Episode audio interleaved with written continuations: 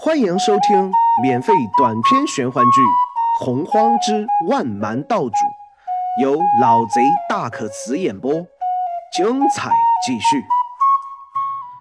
第十八章：灌顶期的捷径。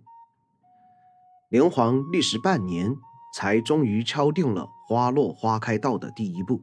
灌顶期的顾名思义，就是将天地间的灵气顺其自然地灌入身体内。在体内进行九转九凝后，汇入丹田，形成一片灵气海。起初时，灵皇并没有想到灵气灌体需要经过九转九凝。九转九凝是指灵气从吸入体内进行九个小周天运转开始，再次经过九遍散功凝练，才最终吸入丹田内。这其中的事故颇多。在灌顶试验的初期。他首先想到的是体内灵气运转三周天就吸入丹田，可是吸入的灵气太磅礴浩大，即便是三周天后，仍然有着磅礴的灵气在体内乱窜。幸而由于第一次的死里逃生，第二次便做了准备，才险之又险的躲过一次。后来灵皇引导着灵气在体内运转的次数越来越多。同时，对进入体内灵气的控制也更加容易。最终，灵皇选择在运行了九小周天后方才作罢。但事后，灵皇感觉体内的灵气含量虽然多了，可却不凝实，因为举手间使用出来的灵气都有些虚弱，而且基本上稍微一用，灵气便消散一空。灵皇想尽可能的想到的办法来凝实丹田内的灵气。最终还是被他想到，散功之后再次吸收凝转，每经过一转，灵气的凝实度也就越来越敦厚，最终达到了灵皇的要求。九转九凝是灵皇历经千辛万苦终于得到的实践结果。灌顶期分为四步：初、中、后、大圆满四期。这期间里，灵皇在细致地完成了第一步的功法时，还推算出了下一步。下一步叫做造丹期，和前世小说中的结丹，感觉上有些异曲同工之妙。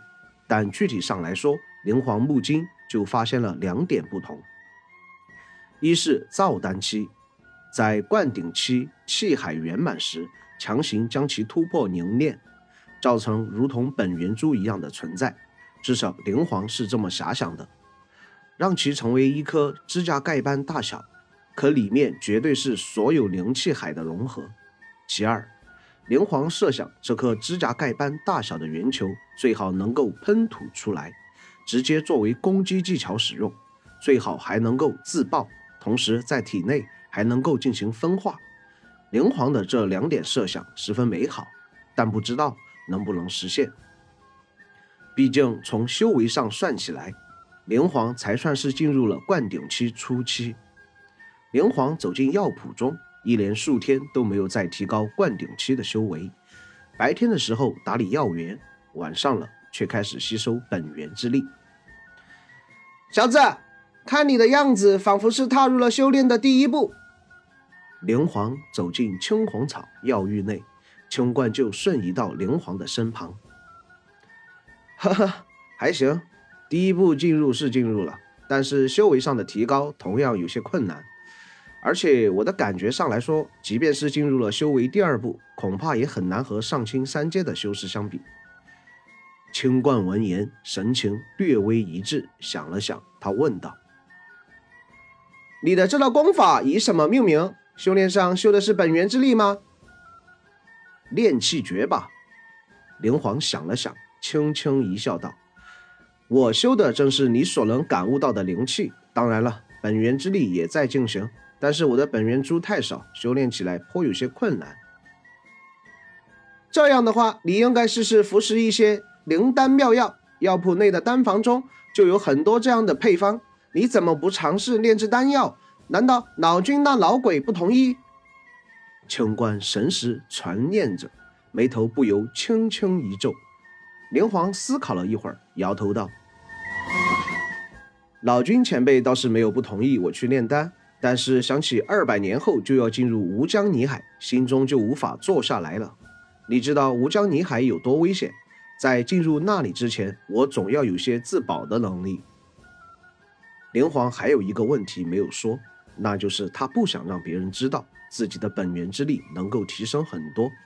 灵皇现在最想做的事情，便是想办法将炼气诀修炼下去，通过炼气诀提高自己的修为。那样的话，即便面对太上老君等人，也无法看清自己的修为。若是这样的话，其实你的灌顶期也有捷径。本大仙若是没有记错。药铺中有几味低阶仙药，每一株都是能孕育出强大的灵气。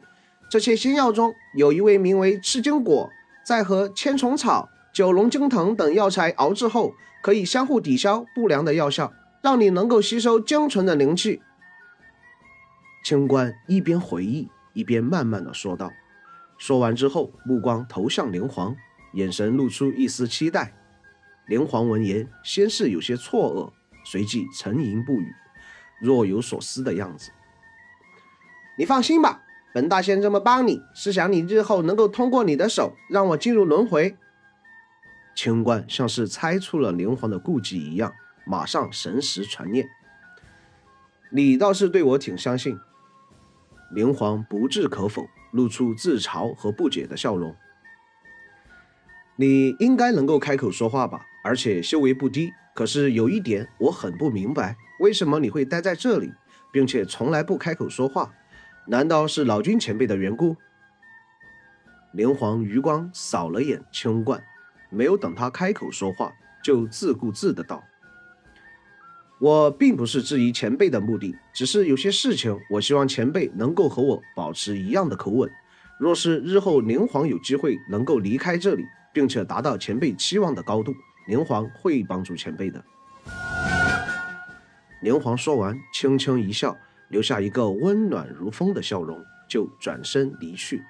清官望着灵皇的背影，嘴角不由一撇，开口道：“还想威胁我，小子，你可是本大仙见过最大胆的。”旋即抬头望向太上老君的府邸，喃喃道：“本大仙对你的承诺，吴江泥海开启后就做到了。”那时若你没有对本大仙做出交代，本大仙也就不再需要什么顾忌。连环回到房间内，盘膝打坐，没有一刻的功夫，再次睁开眼来。连环眉心轻轻一皱，自言自语道：“清冠的话还真的是很有诱惑啊。”连环抬起手，不自觉地揉了揉眉心，徐徐叹出一口，脸上露出踟蹰的色彩。旋即站起身来，带上房门走出去。灵皇将赤金果、千虫草和九龙金藤都采摘了一株，瞬时又零零散散的采了五株其他类型仙药，其中甚至一株是中阶仙药。将这些都采摘好后，灵皇当天晚上就开始将赤金果三味药材放到一起熬制，其余五味药却收到了炼丹房。熬制这三种药材。只需要小心的控制一点火候，不到一个时辰，药汤就变成了一种蓝金色的液体，隐隐有着两个巴掌大小般多。